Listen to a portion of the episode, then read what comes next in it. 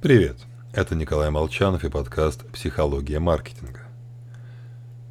Хозяйки на заметку. Итак, вы решили продать на eBay или каком-нибудь Авито коллекцию магнитиков на холодильник, которую собирали долгие годы. Ну или просто собрались использовать механику аукциона. Так вот, часто люди ставят высокую стартовую цену, чтобы использовать стереотип «дорого значит качественно».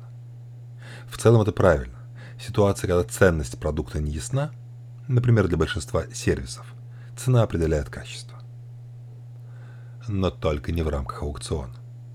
Исследование Джиллин Ку показывает, здесь все наоборот. Во-первых, стартовая цена является барьером для входа. Чем она ниже, тем больше людей смогут принять участие в аукционе. А чем больше участников заходит на вашу страничку, делает ставки, тем сильнее действует фактор социального влияния. Смотрите-ка, всем нужна эта коллекция магнитиков. Плюс, торговля от низкой цены вынуждает участников делать больше ходов.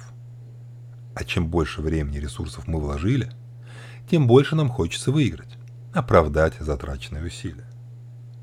Кстати, аналогичная механика и в личных отношениях.